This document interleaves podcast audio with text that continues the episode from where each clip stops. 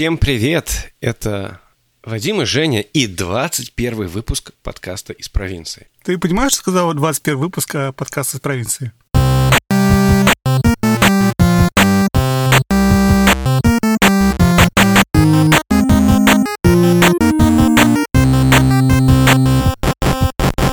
Всем привет! Это Вадим и Женя и 21 выпуск подкаста про игры. Вадим, что такое 21? Потому что у меня 21 ассоциируется только... Вот угадаешь с чем? Без идей. Да, именно. Это третий альбом Влада Сташевского. То есть ты знаешь даже номер этого альбома? Ну, я сейчас посмотрел. На самом деле, я не знал, что у них были другие альбомы. Выяснилось, что это, оказывается, аж третий альбом. Слушай, я тоже думал, что это первый альбом. Я помню, у меня кассета была такая. Но не моя, я сам такого не слушал. Но кассета была. Да нет, у меня 21 ассоциируется только с э, игрой в очко, и очко, и вот это все, и очко. Простите, очень банально. А вот, а про игры 21 даже не знаю, что сказать. Я что-то ничего, ничего такого интересного не нарыл. Ну, слушай, ну очко тоже игра. Тоже верно. Видео, игра, видео, очко. Что-то Наверняка есть, да. Наверняка есть видеоверсия этой игры. Стопудово. Ну, Жень, давай, наверное, у нас сегодня такая более серьезная тема, чем очко и Сашевский. Да, у нас сегодня серьезная тема, и на самом деле на эту тему нас натолкнуло, натолкнули недавние события, которые произошли, весьма печальные события, которые про- произошли а, за последние выходные. И это, в частности, были а, массовые шутинги, которые происходили в Огайо и в Техасе. А, Ну, понятное дело, что наш подкаст не совсем готов про это разговаривать, но э, несмотря на то, что совершенно точно были известны мотивы этих людей, которые стреляли, многие политики, включая э, горячо любимого президента Трампа, не замедлили в этом обвинить видеоигры. И мы, наверное, хотели бы это обсудить, обсудить, вообще сформулировать эту тему как то, как видеоигры повлияли на этот мир, на культуру, на массовое сознание. Вот, вот, вот какая-то вот такая тема. Жень, я, знаешь, я только добавлю, что несколько вещей. На первых, во-первых, ну, давай по-честному, мы эту тему планировали еще до всех событий, да? То есть Да. как бы, просто не были уверены, но тут еще вот это все произошло, и как-то казалось, как бы, ну, и более правильно. Во-вторых, про все обвинения, ну, в рамках подготовки к подкасту я почитал, как это и всякие материалы. В общем-то, на самом деле происходит каждый раз практически после крупных масс-шутингов. Очень любят обвинять э, видеоигры политики. Я не помню, у кого-то я читал сегодня об этом. Правда не помню. Но там именно о том, что, типа, мол, якобы все вот эти вот многие эти шутеры, если не все эти шутеры, ну, большой процент этих шутеров, они, грубо говоря, играли в видеоигры, но это просто потому, что совпадает таргет-группа видеоигры, и люди этого возраста, мальчики этого возраста, обычно играют в видеоигры. И это не означает, что это как-то связано, но это просто такая вещь. И такой момент, он скорее, опять же, не очень хочется залезать в политику, но это совершенно нормальное, естественное проявление реакция, скажем так, республиканцев, которые сейчас у власти, да, на эти события, потому что демократы с ними давно борются про то, что нужно усилять законы против э, ношения оружия. Потому что известно, что в Штатах там э, супер высокий процент э, масс-шутингов, потому что, ну, не лишь потому что, а считается какими-то некоторыми исследователями, что это связано с тем, что, грубо говоря, в Штатах просто очень много оружия. Там 42% всего мирового оружия находится в США. И поэтому понятно, что статистически здесь самое большое количество gun violence и масс-шутингов. В общем, в этом проблема.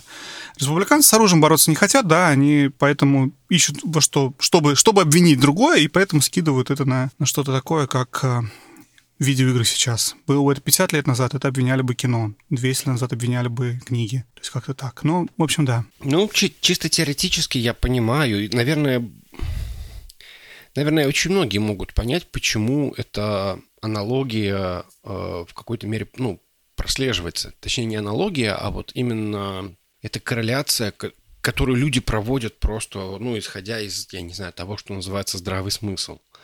Да, то есть некий человек, он стреляет там виртуальных врагов и, соответственно, потом якобы переступает э, какую-то черту и идет стрелять в обычных людей. На практике это, наверное, не так, и все исследования это показывают, да, про это мы сейчас чуть поговорим.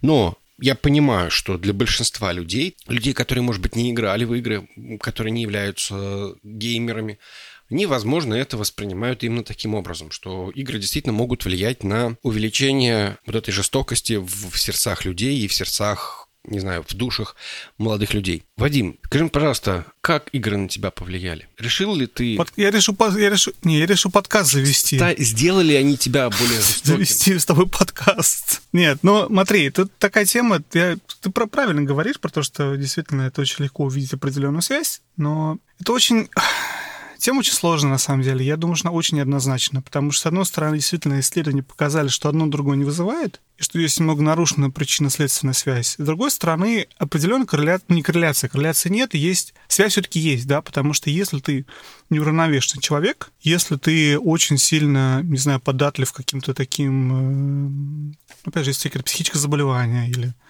что-то такое, я могу увидеть, как игра или фильм, или э, не знаю, книга, опять же, может на тебя повлиять. Я помню этот, как его звали? Забыл чувака, который, короче, убил Джона Леннона, который сказал, что он там, не знаю, что он прочитал над пропастью воржи, и ему голоса сказали, что должен убить Джона Леннона. То есть для человека больного любое какое-то такое произведение может стать э, триггером для каких-то странных действий. Но это не значит, что эта книга действительно является, не знаю, что запретить книги, запретить фильмы, запретить игры. Потому что если не было бы игр, то что-то другое могло повлиять на, на всех этих людей. Так что если считать, что кто-то виноват, то, что что-то триггерит вот этих вот каких-то неуравновешенных людей, это виноват, то просто все, вся современная культура. Но которая, опять же, я вот думал об этом при подготовке, не хочется ходить в монолог длинный, но раньше да, всю историю существования человечества было очень много насилия. Сейчас насилия очень мало. Поэтому традиционно в старых книгах ты увидишь очень много насилия, там от сказок до, я не знаю, каких-то эпосов.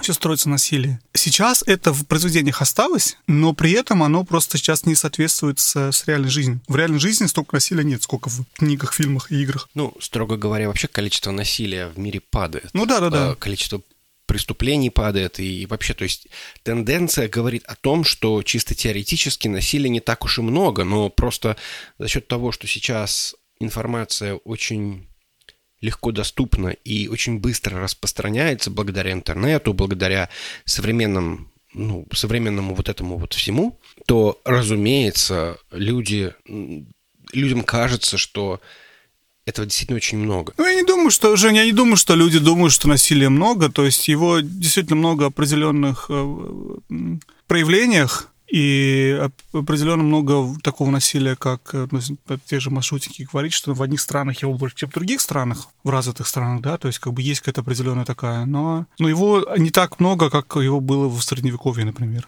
Но в любом случае, сейчас мы живем не в Средневековье, сейчас другие определенные нормы морали, и сейчас вот это неоправданное, неожиданное насилие, понятно, что очень сложная вещь, что с одной стороны вроде бы и связи нет, с другой стороны вроде бы связи есть, но она просто не такая, что, что игры заставляют людей становиться маньяками. Нет, люди уже маньяки, они уже психологически какие-то не, нездоровые. Просто игра для них, опять же, как любое другое произведение, это определенная тряпка. Существует некая модель, не помню, как называется, про то, что теория, про то, что человек, грубо говоря, видит вот это вот в игре или где-то, в каком-то произведении, и оно становится для него нормой. То есть он видит его, и поэтому, грубо говоря, считает его нормальным. И самую главную реакцию на, на какие-то действия стороны других людей в виде насилия, он тоже считает нормальным, потому что в GTA тебе кто-то там, не знаю, проехал не так, или посмотрел на тебя косвенно, выдумываешь, например, да, ты раз ему там э, в лицо из этого, из автомата. И понятно, что там для детей якобы, да, это воспитывает определенную модель в голове, что когда у тебя кто-то тебя как-то что-то не так посмотрел, ты берешь автомат в лицо стреляешь. Говорит эта теория. На деле все исследования, опять же, как ты сказал, показали, что никакой такой связи нет потому что все-таки люди и дети хорошо понимают разницу между игрой и жизнью, и никто не начинает ну, кто-то, может, начинает, опять же, да, какие-то нездоровые люди, но в среднем это не так, не так работает. Ну, я, в общем-то, с тобой соглашусь. Единственное, у меня просто еще совпало. Дело в том, что я недавно слушал наш с тобой любимый подкаст про психологию видеоигр. И последний у них выпуск был про моральный выбор. И он очень хорошо совпал. Вот, то есть я подумал, что никто на самом деле в играх этого не исследовал вот эти вот кусочки взаимодействия людей, ну, в смысле, как, как конкретно игры влияют на людей с точки зрения некоторых эпизодов. В принципе, моральный выбор в играх, он, конечно, присутствует, но не так часто. Но зачастую иногда этого морального выбора нет, тебя просто заставляют это сделать. Ну, я не знаю, классический пример – это э, эпизод в аэропорту в Modern Warfare 2. Или, например, в Ульфенштайне нужно там убить собаку. Или в... Что ж там еще-то есть? Papers, Please. Вот я недавно, помнишь, видео тебе прислал, ты его посмотрел, да? Они очень много обсуждают, что Paper, Please — это игра... Papers, Please — это игра про... Про выбор, который тебе приходится делать. Пропускать или не пропускать человека, которого ты из человеческих соображений хочешь пожалеть, а из соображений закона, нормы, морали и коррупции ты не хочешь его пропускать. Не, ну тут есть выбор, понимаешь, что ты можешь пропускать, не пропускать, как это влияет на твое, на твою успешность в игре. И тут действительно такой есть какой-то такой момент, что ты можешь в каких-то случаях действительно пропустить, например, из, там, ну, я не знаю, там, проиграв. А в данном случае у тебя единственный вариант в случае с, например, с тем же самым Modern Warfare просто выключить игру. Другого варианта нет, ты просто не можешь пройти дальше, ты никоим образом не можешь осуществить прогресс, если ты не будешь стрелять там в этих там, невинных людей. Или там, например, Тревором, я вспомнил, как, кто там был. Там был Тревор, и вот этот вот эпизод, когда надо мучить э, человека, mm-hmm. пытаясь mm-hmm. из него там. То есть ты никак не можешь это пропустить, ты не можешь сделать выбор этого не делать. То есть, безусловно, есть игры, в которых моральный выбор является, ну, так или иначе, э, как бы, ну, важной частью, и он, ну, я не знаю, возьмем тот же самый Life is Strange, там действительно очень сложный, очень сложный выбор, когда ты понимаешь, и так хорошо, и так плохо, и, или там, в смысле, и так плохо, и так плохо, и вот здесь вот здесь будет плохо, наверное, вот поэтому ты пытаешься, может быть, как-то там преугадать, предугадать, но в любом случае это именно что выбор, а в некоторых играх тебя просто заставляют, вот буквально как, э, не знаю, щенка, который написал не в положенном месте, в это вот тыкают мордой. Потому что, в принципе, ну, как бы, ну, э, я говорю, ты не можешь никак это, это, это, это избежать. То есть тебе говорят, переступи через себя и начни стрелять там в невинных людей. Переступи через себя и убей эту собаку. То есть я не уверен, что люди, я не уверен, что игроки становятся лучше – когда они это делают. Причем ни в одной другой медиа, ни в, ни в, ни, ни в книгах, ни в кино, ни в сериалах, нигде такого выбора нет. То есть мы, может быть, каким-то образом можем испытывать эмпатию или, наоборот, не испытывать эмпатии какому-то герою, который там что-то делает. Но при этом как бы это все равно будет несколько отстраненно. А тут тебе говорят, переступи через себя и сделай это. И это действительно, ну, я подумал, что чисто теоретически, может быть, это действительно может влиять на некоторых людей не в лучшую сторону и действительно увеличивать уровень, ну, не то чтобы агрессии, но точно не делать их более, э, более добрыми и, я не знаю, давать какой-то положительный пример. Ну, я хотел бы вернуться, наверное, знаешь, вот помнишь, мы с тобой обсуждали книгу Ральфа Костера про геймдизайн и, да, что делать игры интересными. И Костер в книге очень много говорил вещей про то, что книги очень, учат очень многому э, игроков, да, и что, к сожалению, они учат очень много бесполезно, бесполезному количеству вещей. Но при этом можно было бы учить людей полезным каким-то вещам, которые пригодились бы их в жизни. И вот в, к вопросу про то, как какие-то элементы там что-то влияют или не влияют, много игр действительно построено на простом принципе, на принципе насилия, убийства, чего-то такого. То есть, в принципе, наверное, большинство, подавляющее большинство игр — это насилие. Даже Марио запрыгивает на эту гумбу и убивает его, или там на кого он запрыгивает, да? Угу. А можно было бы, в принципе, сделать что-то в теории чуть более сложное, что тебя чему-то учило бы другому. Понятно, что есть игры другие, да, понятно, что есть там от Hearthstone а до Тетриса. Не, ну подожди, Hearthstone там тоже как бы убийство. О, черт, хорошо, Тетрис есть. Есть Тетрис, без насилия. Там. Ну как, ну там-то уничтожаются эти. Нет, ну ладно, хорошо, Тетрис, предположим, без Или. Майнкрафт, есть Creative мод. Нет, да это уже, в принципе, теория. Знаешь, это вопрос такой, почему Коста вспомнил. Я подумал, можно ли было бы сделать игры, в которых было бы насилие меньше. То есть могла бы индустрия измениться и убрать количество насилия. Не потому, что это, это заставляет людей быть масс-шутерами, нет, а потому что, опять же, это делает э, насилие в наших глазах чем-то приемлемым. Но, опять же, игры — это маленькая толика того, что мы поглощаем, то, что человечество поглощает, и кроме игр существует огромное количество материалов. Опять же, ты же не удалишь, не, не сотрешь и не должен ты удалять все существующие книги про насилие, все фильмы, вышедшие, все Человечество же, в принципе, себя поставило в определенные такие условия. Опять же, потому что исторически это было оправдано всегда. Насилие было частью жизни. Что, в общем-то, если ты сейчас сделаешь финт ушами и все игры дальше будут, будут в будущем без насилия, ну, я не знаю, насколько действительно человечество изменит, насколько мы станем добрее. Опять же, говорю, исследования показывают, что связи нету, и что не, не становятся дети, то, что не поиграли в игру, убивать друг друга на улице. И это просто не связанные. Ну, тут по этому поводу вспоминается замечательное произведение под названием «Заводной апельсин», Угу. когда главному герою удаляют фактически способность адекватно реагировать на насилие.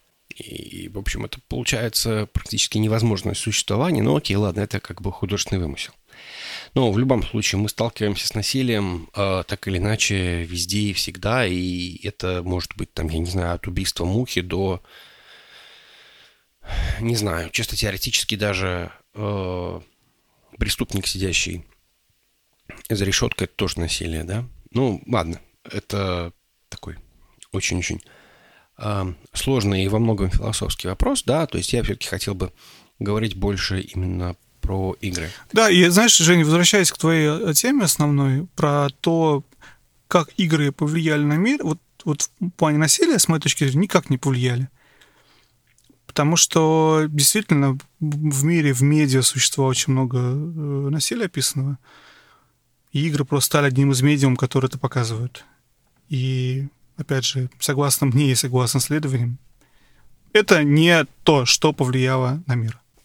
Это не то, как игры повлияли на мир. Вот так правильно. Ну, я тоже согласен, что, наверное, игры вряд ли увеличили количество насилия как такового. Может быть, наоборот, существуют же теории, что наоборот они э, даже в какой-то мере его уменьшили. Да, то, что ты якобы все свои эмоции негативные, какие-то агрессии, все выливаешь на э, виртуальный мир. Тебе проще Я коммуницировать. очень часто в себе это замечаю. Я очень часто в себе это замечаю в какие-то сложные, э, сложные и- моменты жизни. Я очень часто вот именно беру что-нибудь такое, э, ну не то чтобы жестокое, но что-то вот такое вот, где вот это вот ощущение, э, ну вот знаешь, как подушку бить или там, я не знаю, боксерскую грушу. Вот примерно то же самое. Я бывает там, я не знаю, там начинаю заколачивать там каких-нибудь монстров в Devil May Cry или там, я не знаю, что еще, Bloodborne. Раньше это был Assassin's Creed. Такой типичный сливной бачок вот для вот этих вот негативных эмоций. Это точно работает, например, в случае со мной. Я, я это могу это определить именно, ну, как бы на личном примере.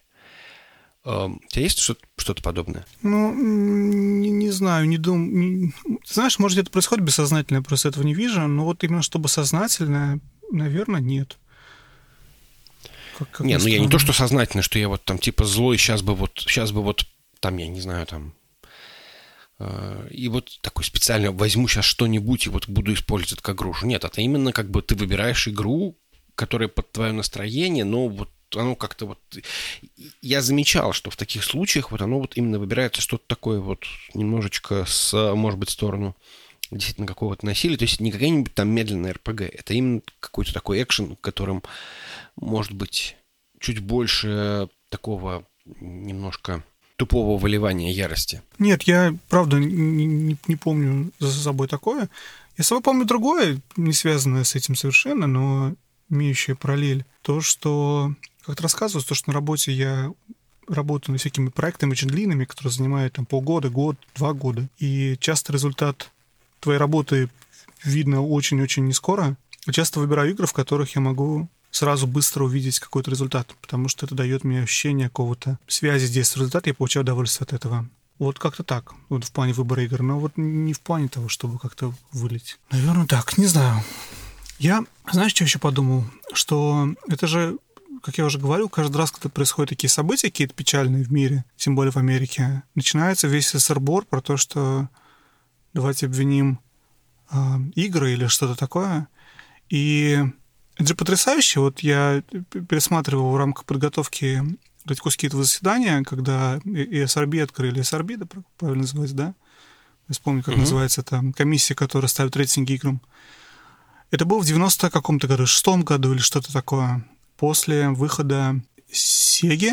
Mortal Kombat. Сеги, да, это был Mortal Kombat, и это был Night... Боже мой, как называется игра, забыл уже. Ну, в общем, суть не в этом, суть в том, что сейчас, когда ты смотришь, что-то произошло. Вот вышли в эти игры, Mortal Kombat и Night что-то там, который забыл, Night, Night Call, не помню, правда. Игра такая, B-хоррор-муви, в которой ты смотришь CGI какие-то, CGI какие-то видосы непонятные. А, не CGI, обычные видосы были. Ну, неважно. В общем, грубо говоря, это две такие игры, и когда ты смотришь на них сейчас, они кажутся совершенно смешными, безобидными, с их какой-то картиночной, нелепой э, графикой и этим очень смешным насилием. Ну, какое-то насилие было в Mortal Kombat, да? Э, первом, втором. Но тогда это вызвал кучу, на самом деле, э, бурлений и привел к тому, что собрались, собрались вот это все американское сообщество и начали обсуждать, что делать, и как надо, в общем-то, все эти игры запрещать.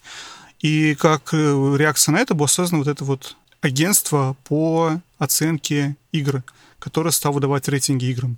Но опять же, тут именно интересно смотреть в разрезах того, что сейчас это кажется очень смешно. Night Trap, вспомни, как называется игра. Ты смотришь видео Night Trap, ты смотришь Mortal Kombat, это настолько такая смешная ерунда, но тогда это казалось чем-то очень очень э, пугающим. А сейчас, если ты скажешь, что этот ребенок играл в Mortal Kombat, и там в Супер Марио запрыгивал на этих самых, и поэтому стал насильником, тогда можно было такое сказать. Сейчас такое сказать уже не можешь. Что доказывает, грубо говоря, что вопрос восприятия. Ну, в общем, да. Ну, слушай, я вот э, периодически почитываю сабреддит, который посвящен GameStop, который Art GameStop. Я не знаю, подписан ты на него или нет. Этот сабреддит там не люди, которые любят GameStop, а в большинстве случаев люди, которые там работают. работают. Да. И вот это постоянная тема, когда люди рассказывают, в смысле продавцы рассказывают, что там приходит э, мама с восьмилетним ребенком и покупает ему там, не знаю что, GTA. Угу. И продавец ему, в смысле продавец сразу говорит, что вы понимаете, что это игра там, там сколько там, 14 плюс или сколько там, 18 плюс. Вот, она говорит, ой, да, я понимаю. Ну, то есть, в общем, и совершенно не совершенно не заботятся о, об этом. Ну, то есть, в смысле, видимо, продавцы переживают за это больше, чем некоторые родители. Но, с другой стороны, я, правда, не думаю, что э, это бы сильно помогло этим детям, угу. потому что, ну... Ну, слушай, если, если мама тебе покупает игру, которая там, не знаю, 18+, или что-то такое, ну, это значит, что она тебя так воспитывает и, ну или папа тебе покупает. Но опять же, пока что не, не показало ни одного исследования, что есть какая действительно связь.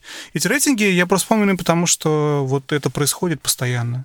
Эти рейтинги дают возможность взрослым, не знаю, людям, которые в играх не разбираются, не хотят разбираться, понять, собственно, что они покупают.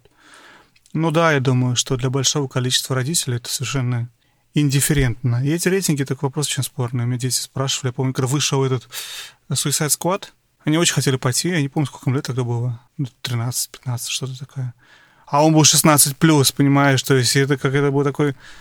Ну, я не помню сейчас цифры конкретно, но, в общем, это был очень смешной разговор, что в Suicide Squad нет ничего такого, что я бы сказал бы, ну, вот им поставили такой рейтинг.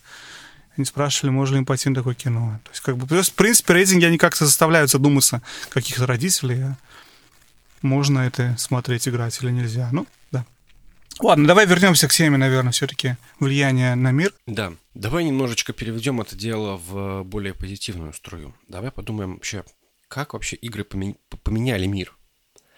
Я вот э, в процессе подготовки пытался понять, каким, когда, первый, когда первый раз я увидел некоторое возвращение именно игры в реальный мир. Точнее, не в реальный мир, а в какую-то другую массовую культуру, да, то есть вот игры казалось это что-то такое вот, какой-то отдельный мирок, и вот когда он возвращается вот, вот обратно. Я для себя вспомнил первый раз, первое впечатление, наверное, когда это было прям вот так вот, чтобы действительно впечатлило. Это, э, наверное, две вещи. Это программа «Дэнди. Новая реальность», когда по телевизору показывают что-то там про игры. А второе – это песня Сплина «Орбит без сахара». Там есть строчка «Duke Nukem...» Нет, э, «Родригес будет жить еще долго, а Дюк, Duke Nukem должен умереть». И для меня это было, конечно, так, ничего себе. Это было действительно очень, ну, как минимум необычно. Я, кстати, тоже помню этот момент, что действительно, когда вышла песня, потому что до этого игры были чем-то таким, знаешь, нашим закрытым, может быть, детским, mm-hmm. что не попадало в масс-медиа. К примеру, в том масс-медиа, который был вокруг меня на тот момент. А потом, когда это вышло, такой 97-й год или 96-й год, я не помню, когда... Ну, 6-й, 7 да. Вот, то это показалось чем-то таким Слушай, вот это да. Теперь-то про игры в песнях поют. Ну вот да. Наверное, это просто связано с тем, что, наверное, есть подозрение, что на английском языке пели гораздо раньше, но просто мы этого не понимали. Но опять же, понимаешь, одно дело референсы к играм, другое дело именно какое-то какое влияние на мир. Для меня эта тема, которую ты поставил, да, про то подумать, как игры повлияли на мир, почитать, разобраться, заставил задуматься о том, что, с одной стороны, это влияние, это влияние очень большое. С другой стороны, его, возможно, очень трудно измерить и понять, как оно все, где оно действительно происходит. То есть понятно, что игры — это большая часть экономики, понятно, что игры — большая часть жизни современной, что это супер популярное какое-то развлечение, что это произведение искусства определенно, да, то есть многие игры. Это возможность самореализации и игрокам, и, и авторам игры есть это очень-очень много всего, и оно действительно для многих людей стало важной частью их жизни. И вот это очень большое изменение. С другой стороны, есть какие-то более такие, понимаешь, саптал вещи, такие, как вот я говорил про то, что я играю, чтобы почувствовать себя более комфортно, потому что задача очень быстро выполняется, и получаю от этого удовольствие. И измерить, как это повлияло на мир, насколько это сделало мир лучше, насколько это сделало мир спокойнее, насколько это позволило большому количеству людей найти э, какое-то определенное, как сказать, что-то, что помогает им жить определенным образом, что-то, что балансирует их жизнь. Вот это, наверное, тяжело. Но, безусловно, это произошло, потому что, опять же, для, для многих людей игра — это очень супер классный, очень простой, очень, очень дешевый способ сбалансировать какие-то негативные вещи в своей жизни. Слушай, я даже больше скажу. Э, во-первых, я наблюдаю, что очень-очень много людей играет. Очень много людей играют в очень простые игры. Да, это, безусловно, эти вот казуальные мобильные игры. Но с утра в метро я могу оценить, что примерно, наверное, половина вагона играют свои три в ряд. И, безусловно, это как-то влияет на них. То есть, возможно, они бы читали, возможно, они бы слушали наш подкаст. Вместо этого они играют... Ничего бы не понимали, мы по-русски говорим. Ну, я шучу, конечно. Может быть, они бы слушали не наш подкаст, а, не знаю, что-нибудь другое. Сплиткрин. ну, не знаю. Что, аудиокнигу они бы слушали. Музыку слушали. Э, пытались понять джаз. А вместо этого они складывают три в ряд. Я не уверен, что на самом деле это плохо, потому что ну, тяжело говорить о том, что там джаз лучше, чем три в ряд. Оно выполняет разные функции, и некоторые из них даже вполне-вполне обучаемые, например, я замечаю тенденцию, что три в ряд постепенно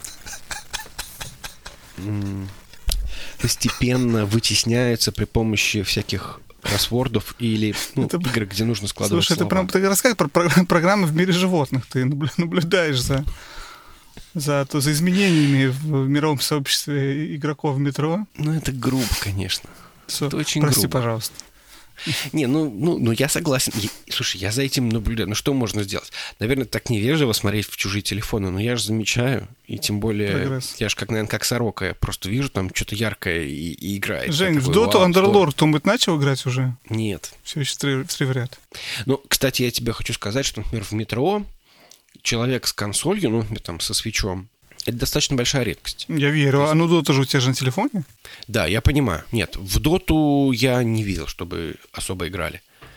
А, но в большинстве случаев Тут какой момент? Дело в том, что поездки все эти очень короткие, и поэтому люди действительно играют в то, что, эм, ну, я не знаю, занимает не так много времени, и сессия в эти в три, в три в ряд, они, ну, там, я не знаю, длится там три минуты, может быть. Мало того, наверное, для доты нужно быть гораздо более пораженным геймером. Угу. То есть сказать, что вокруг меня очень много гиков, наверное, нет. Мне кажется, у вас в Бостоне больше людей играют в Dota Underlords в метро. Я еще, все еще ни разу не был в метро в Бостоне, поэтому я не знаю. Слушай, даже я был в метро в Бостоне. А я не был. Там троллейбус ходит под землей, ты знаешь? А все потому, что я живу в субурбе, и мне не знакомо, как живут городские. Там прям реально троллейбус под землей ходит. На недостроенных ветках метро приезжает троллейбус. Это как в Волгограде или где? Волгограде. Может быть. Трамвай там ходит.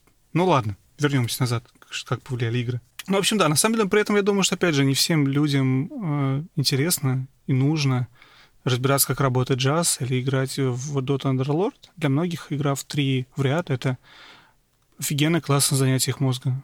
Разминка определенная. И, в общем, это может даже лучше, чем если они просто ничего бы не сделали бы. Ну, кстати, да. А еще такой момент. Давай сразу это оговорим, что буквально, сколько там, два или три года назад все эти люди, которые играли в три в ряд, они играли в покемонов. Они собирали покемонов, они собирали... Я прям совершенно точно видел, как люди, подъезжая, например, к конечной станции, я знал, что там есть покет-стоп или джим, я не знаю, что это, что там было. Я плохо разбираюсь в игре. И вот они все доставали телефоны и начинали в этот момент ловить, там, я не знаю, кого там. Эм, или там, я не знаю, что, что, еще, что, что там еще делают. Эм, в общем, и это было действительно так. И, кстати, по поводу покемонов, я очень много думал, что это вот в рамках подготовки я думал, что покемоны вообще непонятные звери. Это вообще что? Ну, понятное дело, что изначально это игра. Но если спросить у вот сейчас, что такое покемон, и на самом деле ответов может быть несколько. Это может быть сериал, это может быть игра, это может быть карточная игра. Смотря кого ты спросишь, мне кажется, если спросишь рядового американца, он скажет, что это игра, потому что покемоны первично это геймбой игра. Если спросишь рядового россиянина, скажем так, жителя постсоветского пространства, то, возможно, будет сериал, потому что в, моей, в моем детстве покемоны — это сериал. Были, ну, не детстве, скорее, ну, наверное, детстве все-таки. Я не помню, когда это было, ну, когда 90-е. Угу. Это был сериал, а что была какая-то игра про покемонов, я знать не знал до уже взрослый возраст. Наверное, потому что мы в разные, разные получили куски этого, этой франшизы в разных его проявлениях. Ну да, я понимаю, о чем ты говоришь. Возможно, людей, которые не играли в геймбой, знать не знают и про всю эту историю с покемонами, но при этом играют очень много в board games, в настольные игры. Для них, может быть, действительно будет настольная игра. Но я думаю, для большинства людей, Жень, сейчас спроси, это будет телефон игра. Pokemon Go. Может быть, возможно. Я не отрицаю. Ну и опять же, то есть это вот тот самый момент, когда внезапно игра стала чем-то большим. Игра стала, игра создала некую вселенную, которая из себя представляет, уже к, к изначальной к видеоигре имеет ну, частичное отношение. Но э, мало того, да, тоже один из, одно из первых проявление вот этого вот влияния игр на культуру, это вот первые фильмы по играм. Да, какой-нибудь Mortal Kombat, Лара Крофт. Это тоже, вот на это ходил, я помню, или там смотрел, тогда, наверное, ходить-то особо некуда было. Тогда все смотрели там на вот этим вот смертельная битва. Вот это вот. Но это было все равно как бы круто, потому что внезапно ну, взяли и, и по игре сняли нас признали, нас признали за людей. И для нас сделали фильм. Это было наверное, действительно, действительно очень-очень, э, ну, я не знаю как сказать, интересно, неинтересно, но это было очень свежо. А я, знаешь, Жень, хотел вернуться бы в тему покемонов, пока мы далеко от нее не ушли, и сказать, что про влияние на мир эта игра заставила людей выйти на улицы. Людей, которые уже на тот момент сидели много дома и выходить не очень хотели. Это заставило многих выйти и посмотреть, что находится вокруг, вокруг них. И вот в этом плане, что эта игра действительно повлияла на мир. Очень короткий период времени. На очень незначительную вещь, но, но повлияла. И это очень, очень интересный первый шаг, скажем так, потому что это показывает, что, в принципе, ты можешь куда более серьезные вещи делать, если создаешь такую супер популярную игру. Серьезные, куда более серьезные, чем выйти по улицам и просто узнать, что находится рядом с тобой. Хотя само по себе тоже серьезно. В наши дни, когда большинство из нас сидит внутри в помещении и, в общем-то, на улице не показывается, только чтобы дойти до метро, машины или еще чего-то, до магазина. Это очень крутая, крутая вещь. Ну, кстати, тут у нас хороший есть э, переход к, к этой теме. Ну, откровенно говоря, до покемонов был Foursquare. Что был? Foursquare. Я не говорю Ingress. Ingress это была прям конкретно удел гиков, но до mm-hmm. покемонов же был Foursquare. Это была игра, которая, в общем, была примерно такая же, как покемоны. Только нужно было, ну, я не знаю, там, чем-то другим заниматься. При этом, ну, если... Так, может быть, нас действительно слушают совсем молодые люди. Подожди, ты сейчас это троллинг, что Foursquare это игра, или ты просто показываешь некую графикацию? Ну, это это была, мне кажется, геймификация в самом таком кричащем ее проявлении. Ну, то есть, понятное дело, что вот некоторое время назад появилось некое понятие, как геймификация. И это, эту геймификацию начали пихать везде. То есть от корпоративных всяких там э, приложений, когда, э, условно говоря, там сотрудники получали какие-то непонятные виртуальные значки, которые у них там в профиле э, где-нибудь там красовались. Ну, это было, может быть, отчасти даже, может быть, каким-то перегибом. Но вот одним из удачных, как мне кажется, правда, совершенно, извините за выражение, потерянных, э, но очень-очень удачных элементов э, сервисов, который был именно геймифицирован и именно был, представлял себя именно вот такую большую-большую игру, это был Foursquare. То есть ты чекинился не потому, что там, я не знаю, ты... Э, ну хорошо, были люди, которые находили какое-то рациональное объяснение, почему они чекинятся. Например, как один рассказывал мой знакомый, что это мне удобно, потому что у меня привязан там, значит, как, какой-то там э, flow в if this then if this then if Ифти. Да. Что он как каждый раз, когда чекинится, это ему, значит, падает какая-то там, типа, куда-то там, то ли вывернул, то ли куда-то еще. И потом, когда он проверяет билы кредитных карточек, а, ну, чекинится в магазине, например, он может понять, а что же я там делал, или там, я не знаю, где откуда эта транзакция. Он смотрит, ага, я был там, например, там, где-нибудь. Я очень активно играл в эту игру до тех пор, ну, в смысле, чекинился в Форсквере, до тех пор, пока я не стал мэром местного алкомаркета. И понял, что, наверное... Вот это успех! Вот это успех, да. В Калифорнии есть такая сеть, называется она Бевмо. Вот я стал эм, мэром местного Бевмо, и я понял, что надо как-то это прекращать. А то еще, не дай бог, кто-нибудь... Это было времена твоей жизни в Калифорнии. Да, это было во время моей жизни в Калифорнии. Ну и в этот момент еще и как-то и каким-то образом и Foursquare умудрился сдуться, то есть они как-то разделили это на совсем игровую штуку под названием, по-моему, Swarm, а сам Foursquare это было какая-то типа, что-то что типа Yelp, какая-то система рекомендаций или что-то вот в этом духе. Ну, такое. И, в общем, в итоге это не взлетело, и сейчас они... Э, ты не поверишь, чем занимаются. Я не знаю, это, конечно, не совсем про наш подкаст, но они используют базу людей, у которых продолжает стоять приложение, для того, чтобы просто за ним следить. Ну, то есть вот за счет этого они сейчас зарабатывают деньги. Любопытно. Ну, кстати, вот видео, которое я уже упоминал про, про то... Это на самом деле был такой документальный фильм, документальный сериал какого-то относительно известного британского журналиста который смотрел на историю игр и смотрел, как они, опять же, повлияли на мир. И игра, которую он выделил номер один в конечном итоге, это был Twitter. Потому что он говорит, что Twitter — это на самом деле такая определенная ролевая игра, мультиплеер, масс-мультиплеер онлайн, потому что ты в ней создаешь персонажа, ты в ней вешаешь аватар, и ты играешь какого-то человека, который некое подобие себя. Это то, каким ты хочешь себя показывать. То есть это такая вот игра. И, грубо говоря, твоя задача это там набрать фолловеров, лайков, ретвитов.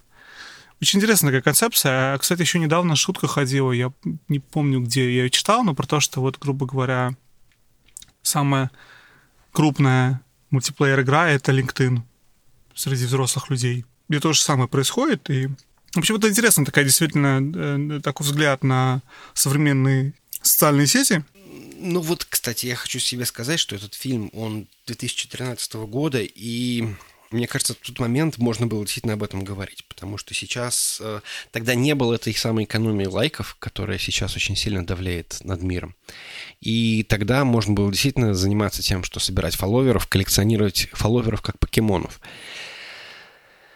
Сейчас уже это уже не так. Сейчас уже есть понятие того, что сколько тебя лайкают, сколько тебя...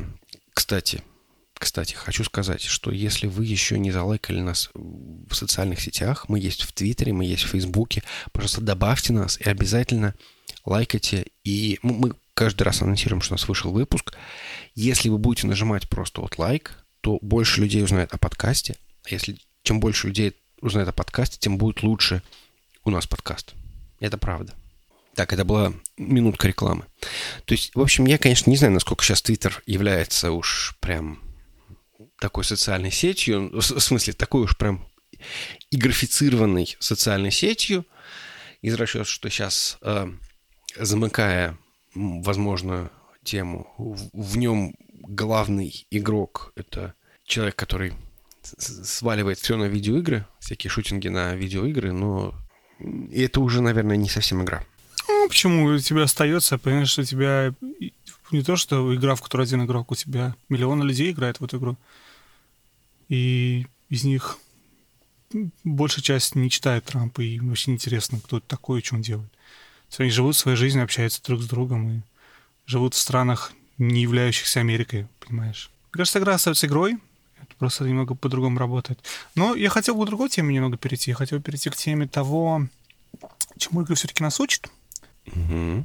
И, наверное, вот я уже упоминал э, Кост, Костера, да, и про то, что он рассказывал про обучение. Он очень классную вещь сказал про... Это было задолго до Фортнайта, когда он писал эту книгу. Но это очень хорошо ложится в идею Фортнайта. То, что дети играют в эту игру сейчас, и они учатся там не стрелять, они учатся там быстро соображать, и они учатся там э, работать командно. Мы это обсуждали, опять же, вот в выпуске на эту тему. Но вот это, на самом деле, очень классная вещь. Игры повлияли на мир, то, что люди дети учатся навыкам совместного выживания, и даже не так совместного, как выполнения каких-то действий, которые требуют определенной координации. И в нашем современном мире это очень важно, потому что в нашем мире ты, в общем-то, жить одному невозможно, да. И поэтому умение работать вместе, работать в команде, и как-то там распределять роли, и что-то вместе делать, это, это очень классное умение. Вот в этом плане игры, они очень позволяют быстрее детям приобретать этот навык и в будущем быть более успешными. И, в общем-то, всему миру быть более успешным, потому что чем более у тебя успешные э, люди живут в мире, чем быстрее они могут чего-то, что-то произвести, да, тем быстрее мы как человечество развиваемся. Ну, я считаю, что вообще игры действительно много учат. Э, ну, опять же, тут ты говоришь про Fortnite, но чисто теоретически вот этот вот эффект геймификации плюс, возможно, прям сами по себе игры, они во многом являются весьма-весьма полезными э, вещами. Например, э, есть Майнкрафт, который использует, который фактически является таким современным лего для детей. И дети, дети, ну, не только дети, но очень большое количество детей делают совершенно потрясающие вещи. Из серии построили, там, я не знаю, какую-нибудь дамбу в натуральную величину или там, я не знаю, что еще. Что-то что, что, что действительно потрясающее, уникальное, то, что э, раньше было просто невозможно сделать, потому что, как минимум, для того, чтобы осуществить такие гигантские проекты из Лего, нужно просто бешеное количество кубиков, которые, ну, далеко не, не каждый мог себе позволить. А в данном случае Майнкрафт это такой как бы очень-очень демократичный и очень, очень классный такой современный пластилин. Э, мало того, есть, например, Roblox, который, э, который вообще платформа, который смесь тако, такого Майнкрафта с платформой для разработки игр. И сами дети там придумывают игры, в которые они играют. Там они какие-то там придумывают хитрые прятки, там что-то еще. То есть это, наверное, может быть, отчасти диковато выглядит с точки зрения э, соврем... даже не современных, а может быть более старшего поколения, которое привыкло играть в прятки в собственном дворе, а не в компьютере. Но это не меняет того, что дети начинают каким-то образом креативить вот в этих местах. Я, опять же, сегодня упоминал, люди учат слова, играя в кроссворды. Не кроссворды, а как-то там что-то что типа скрамбла. Words with Friends. Да, наверное, да. А, и, в принципе, это, наверное, во многом полезно. Да, зачастую иногда вот эти элементы игр, когда, когда внезапно внедряются в э, какие-то более серьезные вещи, это выглядит немножечко наивно и глупо. Например, какой-нибудь там типа какое-нибудь соревнование из серии на работе в какой-нибудь корпорации, какие-нибудь две команды набирают какие-нибудь непонятные очки, и тот, кто наберет больше очков, тот молодец. Я не соглашусь с тобой, Жень, что это, что это плохо, извини. Ну, это... Но я также не соглашусь с тобой, что это пришло с видеоигр. Потому что Генри Форд делал это, когда он еще запускал первую линию. Он пришел в один из э, цехов, которые выпускали похожие вещи, и написал там сколько деталей сделал второй цех или что-то такое. А те написал это. И они об этом быстро узнали, и дальше началось соревнование. Кто сделает больше. То есть это определенная геймификация, которая позволила Форду ускорить процесс работы. Но я про что? Про то, что это, во-первых, а, работает в каких-то случаях, б, это не совсем из видеоигр пришло. Например, я считаю, что, кстати, э, этот самый популярный Agile, точнее, не Agile, а Scrum, он во многом э, как раз геймифицирован включая угу. тот самый планинг покер, который, ну, сам по себе игра. Ну, она может быть, конечно, не видеоигра, но игра, да, ну, объективно говоря. Причем играют в него в большинстве случаев именно на, на компьютере. Ну, то есть, в смысле, у каждого на ноутбуке, там, я не знаю, на телефоне ставится это приложение и каким-то образом э, играют в эту игру. Если кто не знает, это такая методика оценки сложности задачи, когда каждый участник каким-то образом пытается оценить игру. Ну, в общем, для этого используется, используется что-то отдаленно похожее на покер. Ну, то есть, в общем-то, такая игрофицированная э, да, да, Жень, ты совершенно прав, извини. Просто я именно к тому, что даже покер, он пришел не из видеопокера, да, он пришел из карточного покера. Поэтому я с тобой согласен, что действительно иногда это выглядит неправильно, но не совсем корректно говорить, что это видеоигры здесь повлияли. Мое мнение. Ну, в данном случае я вижу видеоигры как некую движущую силу. То есть как бы внезапно люди осознали, что им нравится играть. Маркетологи и какие-то, может быть, ну, может быть, не совсем маркетологи, а люди, принимающие решения, увидели, что люди играют, люди играют в три в ряд, люди играют в, там, я не знаю, во что, в, в покемонов или играют в Foursquare и решили, что нужно эти элементы каким-то образом затащить в другие области, потому что это будет, это будет круто. То есть, например, опять же, те же самые ачивки какие-нибудь придумал Microsoft в Xbox. А, но при этом сейчас, по-моему, это то, что сейчас перенесено практически везде.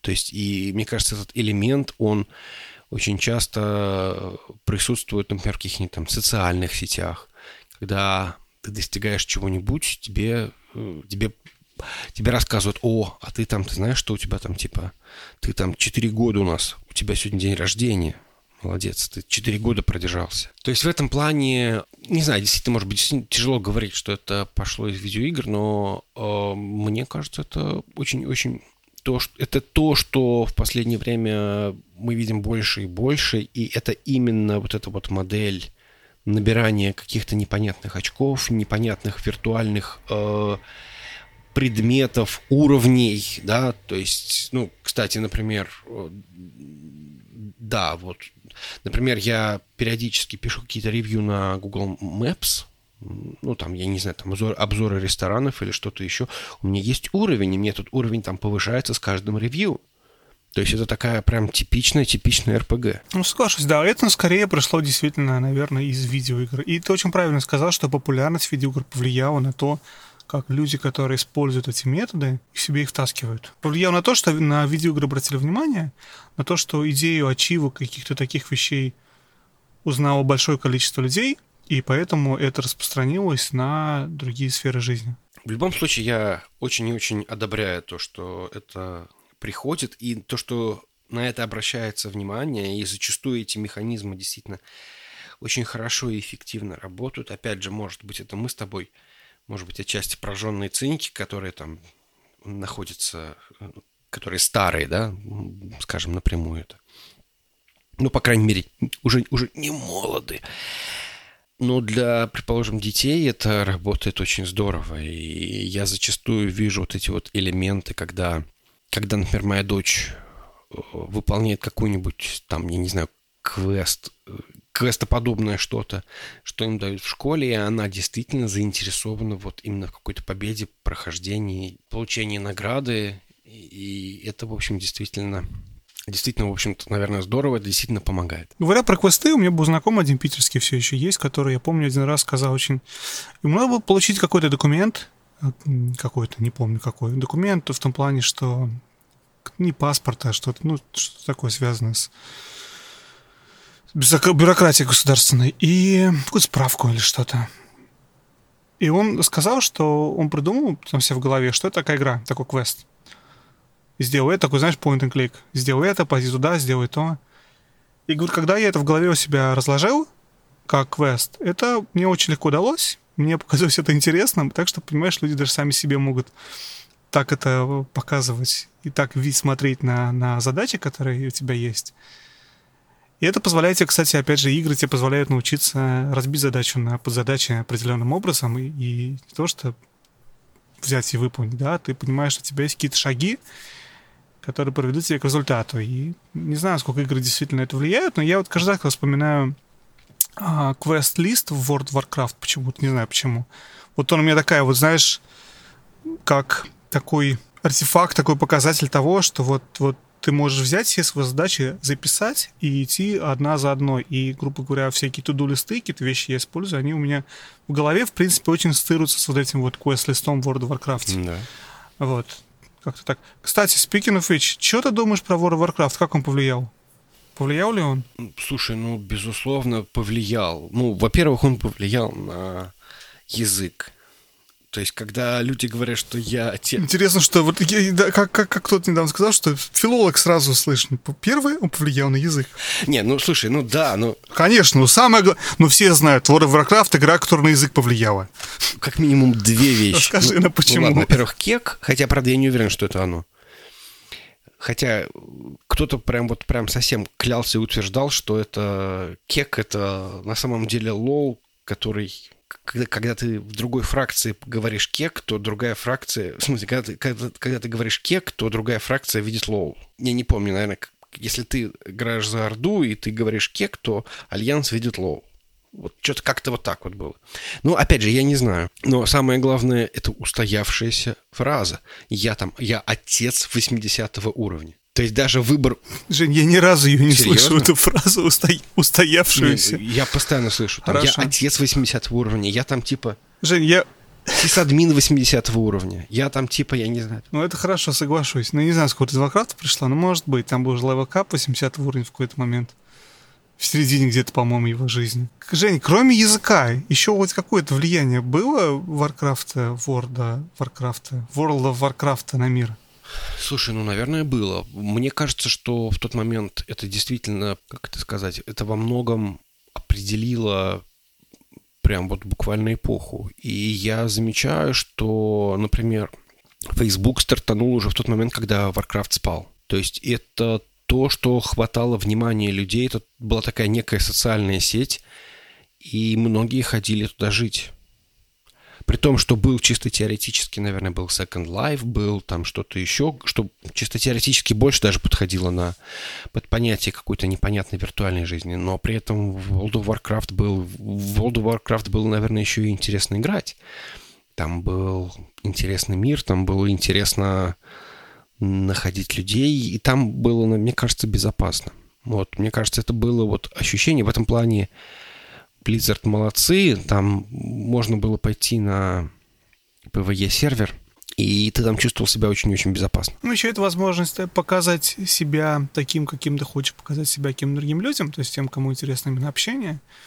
Ты можешь отыгрывать кого-то, то есть это вот именно ролевая игра, но которая не просто ролевая игра, как Baldur's Gate или Fallout, когда ты играешь, и никто этого не видит, кто ты там. Это ты себя... Это следующий шаг в ролевых играх, когда ты показываешь себя другим людям. Я эльф, не знаю, маг, паладин, whatever. Как-то так. Я считаю, что игра повлияла очень сильно на то, что дало людям возможность начать общаться определенным образом через расстояние, через интернет. Понятно, что раньше это было возможно, но ты не заходил в Ваську и не искал случайных людей. Хотя, кстати, это делал. Но, но не в таких масштабах. В World of Warcraft ты общался с людьми совершенно рандомными, просто потому что вы вместе в квесте оказывались. И вы что-то пытались там вместе делать. У меня получилось, кстати, с Вовом. Я играл вначале на, на американском сервере а не на, а не на европейском, еще до появления российской и русской версии. И да, я тоже играл, кстати, в Фосе, вот в, в локальной в сети на пиратских серверах. Но это был очень маленький кусочек. А так мы играли... У нас был очень смешной момент. Вот возвращаясь, компания наша, которая это работа американская, решила, что World of Warcraft — это офигенская, короче, вещь для тимбилдинга. И нам оплачивали World of Warcraft в 2007 году. Это, это звучит невероятно, да? Мы, мы в Саратове тогда были, жили все.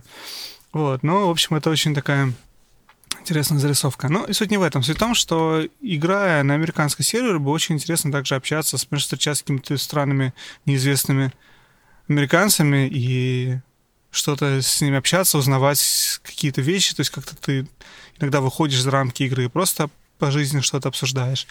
И вот это, наверное, очень тоже дало каким-то людям, которым, которые именно попали в виртуальное общение, это дало им возможность как-то делать это там и знакомиться с новыми людьми. И опять же, известно же там огромное количество каких-то там от свазеб до просто людей, которые стали дружить и общаться вместе из-за э, мультиплеер игр. Слушай, ну на текущий момент люди, которые знакомятся и образовывают семьи, большинство, подавляющее большинство, знакомиться в интернете. Познакомились в игре с названием Tinder. Ты там тоже играешь, выбираешь, лайкаешь, мотаешь. А, кстати, тоже игра-игра, да.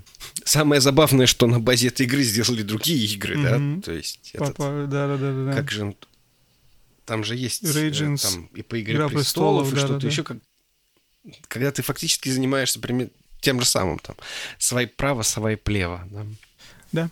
А еще, знаешь, кстати, я что вспомнил, опять же, слушал подкаст не так давно этих мужиков, где они приглашали Галайза. И они обсуждали там GTA. И про то, как GTA повлиял на, на, на русский рэп.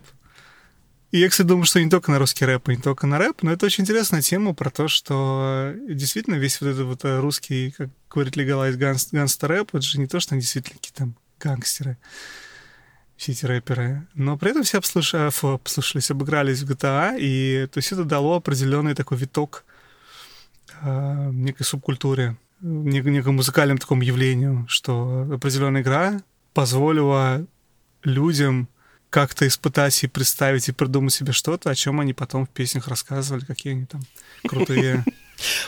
Окей, я понял. Кто что жует, жует как что. Не зря Ной спел о том, что вынеси ларек и как там, и садись уже. Вот так и есть.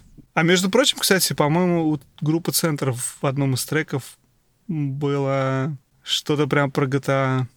Ну, слушай, была банда GTA. Нет, ну я не про это, нет, я про то, что там, по-моему, Гуф что-то пел про то, что он играет уже сколько-то дней, и там, я не помню, в какую часть. Там именно про GTA и про игру. Ну да, окей. Я так понимаю, что ты рассказывал, что ты играл на неделе в World of Warcraft. Да, кстати, играл в WoW на неделе. Это очень интересно. Сегодня общаюсь со своей средней дочерью про WoW. Мы обсуждали про классик, ВС, то, что сейчас WoW. И потому что выходит... А ты в классик играл? Нет, он только выходит. По-моему, в августе будет как раз uh-huh. какая-то там бета или что-то. Я играл в обычный WoW. Я, на самом деле, честно говоря, пока еще на, своем, на своих уровнях не вижу особо какой-то разницы. Опять же, я играл, в принципе, эти годы очень, очень эпизодично, так что я медленно обновлялся вместе с игрой. Я помню, когда поменяли все с, с умениями или с чем-то таким, это было очень... Мне не понравилось, потому что все так упростили, что, что, что не надо было знать, как все работает, понимаешь?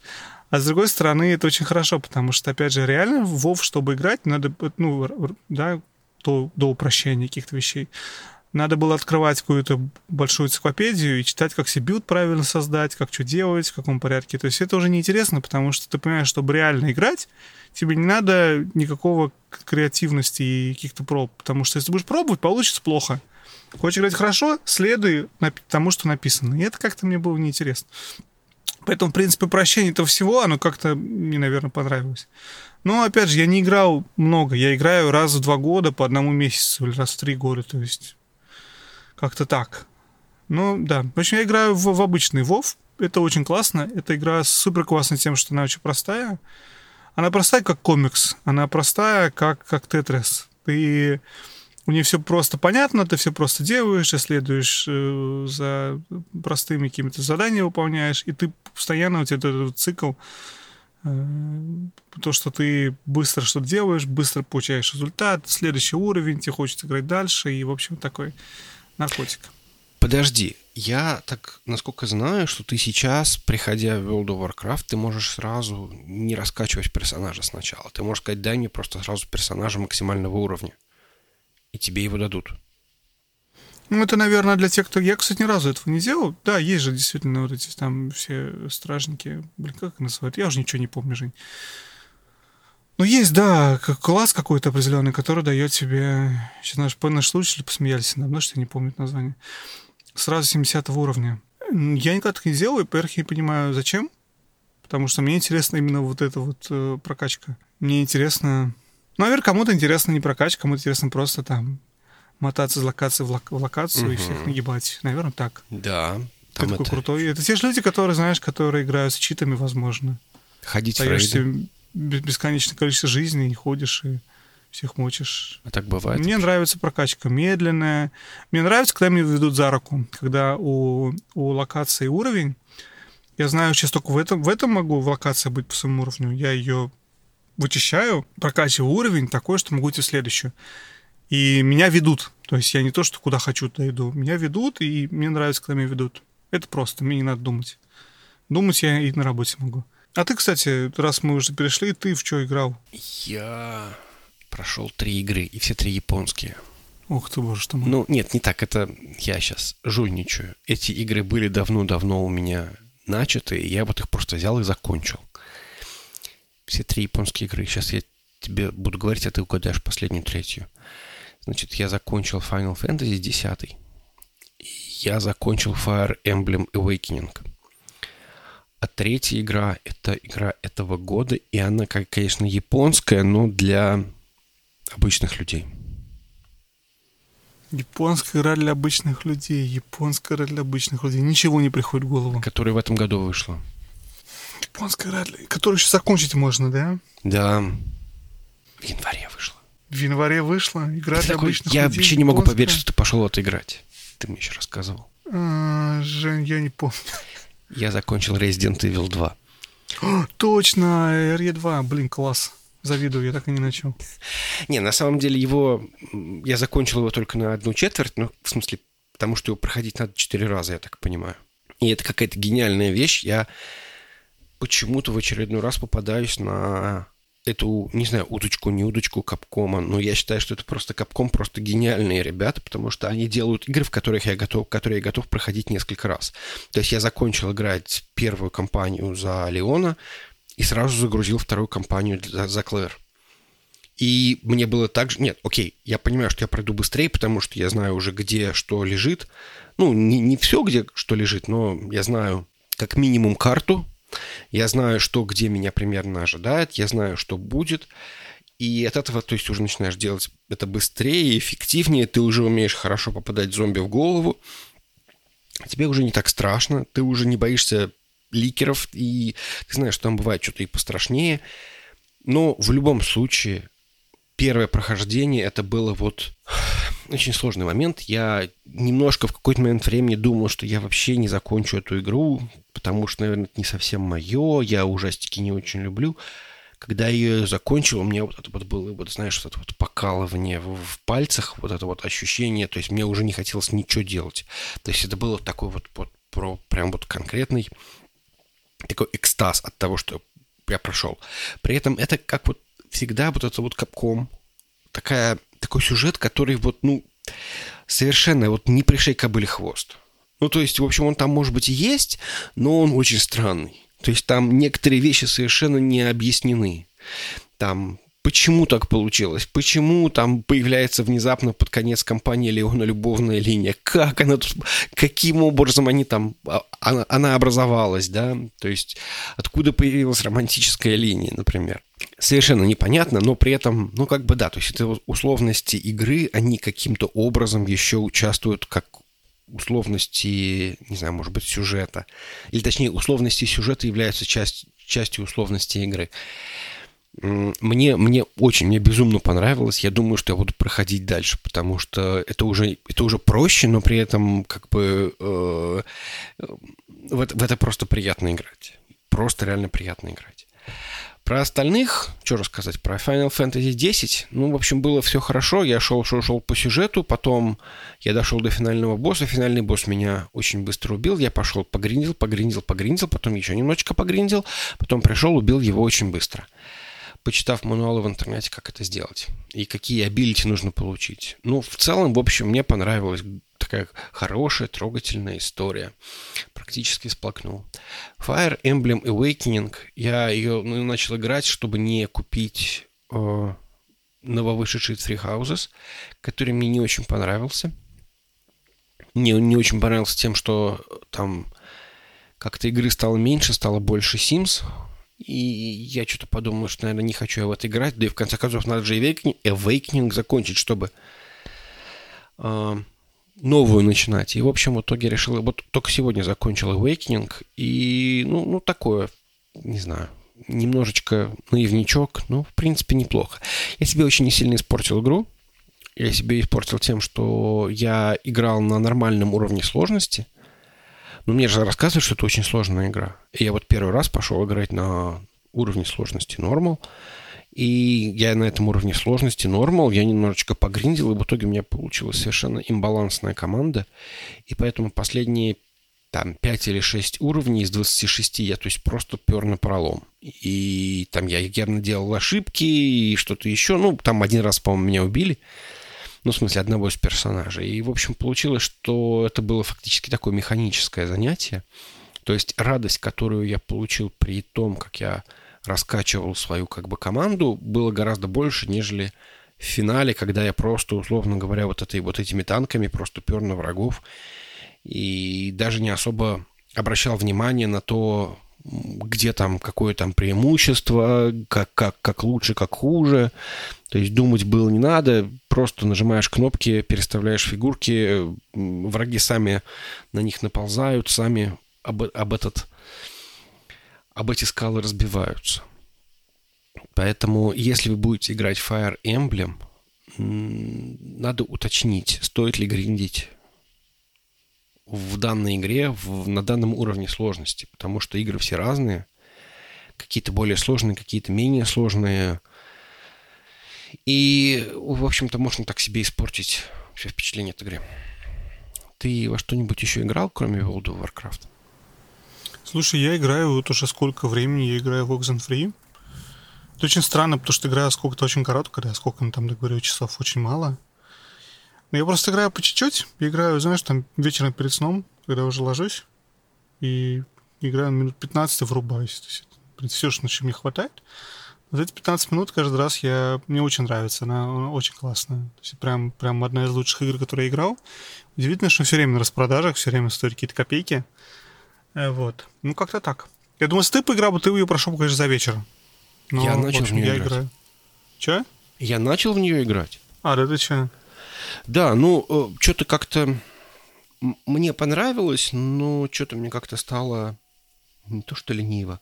Ну, как-то она не зацепила меня с точки зрения того, что вот прям стало интересно, что происходит. Но я понимаю, что мне прям реально прикольно. То есть они действительно очень круто общаются.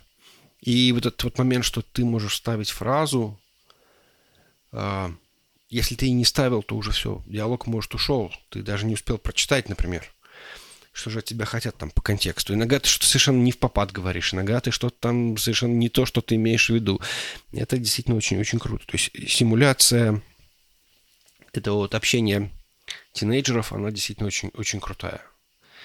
Но меня очень, мне очень не понравился, не понравилось введение. Вот эти вот э, тинейджеры, которые поехали куда-то там бухать, А, Как-то с детства такое не люблю. Почувствовал себя очень некомфортно в этой ситуации. Интересно. Ну вот. Для... Надо пояснить, наверное, эта игра... Я не могу ее жанр описать правильно. Не знаю, как описать этот жанр. Это, наверное, какой-то такой интерактивный point and click adventure. Действительно, там очень много построено диалогов, там очень много общаются персонажи между собой. Эта игра определенная такая мистическая, мистик слэш хоррор, ну не такой хоррор, как Until Dawn, но с определенными элементами такими. Вот. Скорее мистическими, наверное, все-таки, нежели страшными. Там есть насилие? А, скорее нет, чем да. Ну, видишь, уже хорошо. Игра Трудно без сказать. Ну, кстати, нет, там, наверное, есть насилие. Там есть насилие, да. Но оно немного по-другому там как-то оформлено, скажем так. Оно не настолько прямолинейно, оно немного там косвенно. Ну, ладно, не суть. Вот. Очень, причем мне нравится эта игра, как-то действительно очень, очень недоволен. Я продолжаю играть немного в Skyrim. Я на этой неделе и на прошлой неделе играл, как ни странно, в Link's Awakening на геймбое. Причем я обнаружил, что карточка, которая у меня есть, для Game Boy Color цветной, но он работает хорошо в оригинальном геймбое, и мне так нравится, как все это выглядит, это вот классическое зелено-черное в оригинальном геймбое. Я играл просто ради, ради вот визуального, визуальной картинки. Я определенно куплю Link's Awakening Remaster, когда он выйдет, но при этом я продолжаю и планирую все-таки игру, наверное, закончить на ну, оригинальную игру. Почему? Потому что мне очень нравится этот ретро-стиль. Мне, нравится, мне очень нравится, конечно, стиль на свече. Вот этот вот миниатюрный, сбоку называется этот эффект. Ну, он такой кукольный, да? Ну да. Но при этом э, мне еще более симпатичен оригинальный лук игры. И опять же, когда ты играешь на, вот, на оригинальном железе, на, на геймбое, с, совсем с, с музыкой, с 8-битной. И, в общем, есть какая-то в этом прелесть, и, наверное, я все-таки закончу игру там. Потому что когда какие шансы, понимаешь, закончить большую, большую игру на геймбое еще. Вот, как-то так. Поэтому, в общем, вот. В это я играл. И так, наверное, все. Еще чуть-чуть какие-то там всегда Скарим, всегда еще какие-то игры, не помнишь, какие? Не, ну по мелочи-то тоже было. Я там пробовал этот Mutant Year, Year Zero. Я попытался поиграть в Wolfenstein, который New Colossus совершенно что-то как-то не зашло. Я, кстати, почему-то играл в... Очень странно. Появился на Game Pass е Lego City Undercover, который я играл на 3DS, и мне очень нравился на 3DS. Я почему-то решил поиграть его на, на Xbox, потому что дают же, надо попробовать. Вот в это почему-то поиграл. Я скачал, опять же, на Game Pass е появился Rare Replay. Знаешь Rare Replay? На Game Pass е? Нет, это какая-то коллекция, да? Это коллекция, это как вот это Sega Collection, это игры от Rare, и там, начиная от каких-то игр ZX Spectrum, типа Jetpack, и заканчивая играми более современными, ну-ка там с, с Xbox 360, там это Banjo Kazoo и, и все, что между. В принципе, Rare очень много игр делали. Это Battletoads, опять же. Выглядит а, невероятно. То есть ни одна...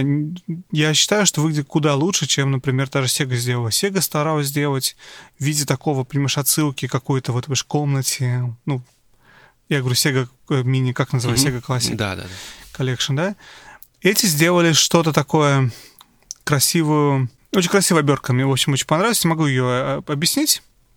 Там все сделано в виде каких-то вырезанных из картона персонажей игр, в виде какого-то представления, шоу, и там, опять же, у тебя кроме игр еще и куча каких-то материалов дополнительных. Кроме этого, они добавили туда режим, который называется, не помню, как типа Challenges или что-то такое. Это очень похоже на Next Remix. Они взяли, грубо говоря, эти игры, взяли из них элементы и сделали такой, типа, знаешь, мини-игру, где тебе надо просто выполнить что-то такое. Чисто, чисто фанская вещь для любителей этих игр. В общем, я поиграл в несколько игр оттуда, ну, старых времен Спектрума. Вот как-то так. И еще я вспомнил, мне же пришел, и тебе же пришел, мы что-то внезапно с тобой решили, что пора же уже купить PlayStation Classic. Да. Ну, потому что он 20 баксов стоил. Пришли по... И знаешь, что подумал, Жень, честно? Вот мы это самое, ушли далеко вообще тему, но я подумал, что я, когда покупал NES Classic, я покупал его спустя полгода после релиза консоли, И покупал за бешеные деньги, за 100 с чем-то баксов. Хотя у него была цена 50 или 60. Покупал за кучу денег, потому что это была единственная возможность его достать. Он продавался вместе с всякой херней ненужной в комплекте, которую я потом пытался распродать. С PlayStation Classic ровно обратная история. У него ритейл цена была первоначально 100 баксов, а я его купил за 20. То есть полный наоборот. Я остался очень доволен консолью. Я очень остался, доволен покупкой, потому что это дешево. За эти деньги я получил очень классную, симпатичную модельку консоли который еще и работает. Меня очень сильно поразили геймпады. То есть я, честно говоря, рассчитывал, что они будут лучше. То есть насколько... Э, я удивлен, насколько они хуже ощущаются, чем геймпады в SNES. В смысле, ты думаешь, что они не натуральные? Потому что, мне кажется, натуральные, наверное, такие были. Потому что, насколько я помню, они one-to-one. -one. Ну вот если они натуральные, то я очень сильно разочарован. Но они какие-то очень легкие, какие-то очень дешевые на Они ощупь. были легкие, Женя, они были легкие. Да, ну вот как-то, видимо, видимо, наверное, Мне кажется. Но опять же, я уже сейчас так точно не помню. Ну, очевидно, что DualShock были тяжелее, потому что там был вибро... вибромоторчик, да, то есть который... Ой, а, а DualShock, да, на DualShock вышли через 200 лет. Как через 200? Ну, дошики вышли через много, ну, через несколько лет после выхода консоли. Вначале ну, у тебя появились да. два этих самых, а, вот этих, забыл, как называются. Все Стик? слова вылетели из головы. Че? Стика, в смысле? Да, два стика. Ну, подожди, я так понимаю, два стика — это уже DualShock. Нет, там был вначале, он назывался сайт... Блин, как он назывался? Сайт, что-то там, PS1 Controllers. Нет, это появлялось все параллельно. По-моему, было три, три поколения консолек PS. Контроллеров. Ну да, окей, может быть. Но я могу, конечно, ошибаться, но мне кажется, что так. Подожди. Ну вот оригинальный, тот, который шел э, в этом самом, он, вот, вот он был первый. 94 по 98 год он был. Как-то он мне немножко разочаровал. Ну, это же была идея, что это просто с несколькими контроллерами с удлиненными штуками и с э, шоудерами. С удлиненными гриппами и шоудерами, но в принципе он такой же. То есть там просто шоудеры добавили, и гриппы поэтому удлинили, чтобы удобно держать. Ну да, может быть. А еще, еще конечно, я, я не знаю, может быть, там действительно проблема в том, что как-то не так с портами все, но некоторые вещи просто очень тяжело работают. Например, я включил, как он, Virtua Fighter, по-моему. Но он как-то прям... Наверное, он действительно в 50 Гц работает, это очень тяжело воспринимается.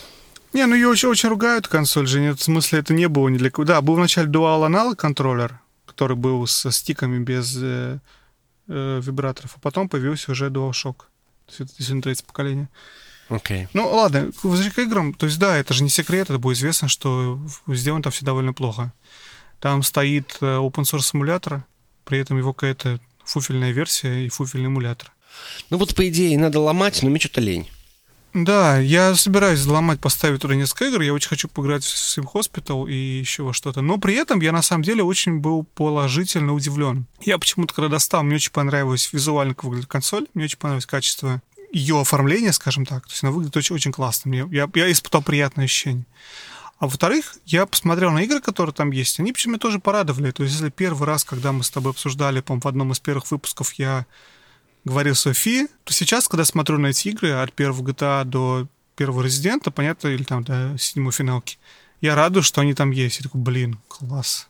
А вот это класс. А вот это сейчас поиграю. Давай поиграю в Реймона, там, я не знаю. Я действительно получу удовольствие от этого. Но это такая вещь, ровно для меня на два раза запустить. То есть я не то чтобы собираюсь проходить эти игры там. То есть это приятная коллекционка такая. Поставить на полку к другим мини-консолям. Ну вот да, нужно, нужно специальную полку заводить под мини-консоли. И ждать, когда выйдет уже ZX Spectrum Mini. Ну да. Или покупать Commodore. Commodore. Atari какой-то вышел, нет? Подожди. Какой-то недавно анонсировали еще. Не помню. Ну, не Сегу, которую ну, мы купили. Ну, не Сегу. А ты купил уже Сегу? Сегу купил. Ну, как купил? Ее в сентябре должны. заказал, да. Ну, я теперь не хочу, я хочу европейку. Ну, да ладно, другой разговор. Так, есть что еще добавить? Нет, все. Мне неудобно делать это в конце. Ну ладно. Я хочу признаться в любви нашему постоянному, любимому слушателю GD. GD, мы тебя очень любим. Мы очень благодарны. Мы сегодня с Женей общались. Я сказал, что если бы не GD, seriously, мы загнулись бы на третьем выпуске, когда мы спросили, есть ли там хоть кто-то, кто нас не знает и кто нас слушает. Это нас подтолкнуло, чтобы делать э, этот подкаст дальше. И, в общем-то, все это время мы получаем позитивный такой фидбэк. И, в общем, очень тебе благодарны. Огромное тебе спасибо, что ты у нас есть, что ты нас слушаешь, побеждаешь во всех наших конкурсах, которые у нас есть. Отказываешься от всех призов, которые, которые выигрываешь. Вот. В общем, спасибо тебе, мы тебя любим. Оставайся с нами, мы будем дальше стараться делать наш подкаст хорошим. You are breathtaking. You are breathtaking, Диди. Ну, надо сказать, что все остальные слушатели, которые почему-то не комментируют нам, в отличие от GD, они тоже, в общем-то, breathtaking. Поэтому сейчас пойдите и откомментируйте. А куда идти, Наджинь? Надо пойти на сайт, который проигры.нет, и там, значит, есть такая кнопочка «Комментировать», и вот, вот там вот Откомментируйте, пожалуйста. Ну, вообще, можете, например, если вы нас в Твиттере читаете, то можете в Твиттере откомментировать. Или в Фейсбуке, или не знаю, где еще. Где найдете, там комментируйте. Инстаграм Вадим что-то подзабил. Да. Надо там фотки выкладывать. Тяжело. Мы же, в общем... Ну, Женя забил на YouTube еще раньше. Что? Да. Я думаю, его надо удалить из списка ссылок а потом пройти по всем выпускам и удалить, где мы его упоминаем. Ладно, все. Всем все. спасибо. Это были э, Женя и Вадим. Мы вас очень любим. Привет еще раз. Всем пока-пока. Пока-пока.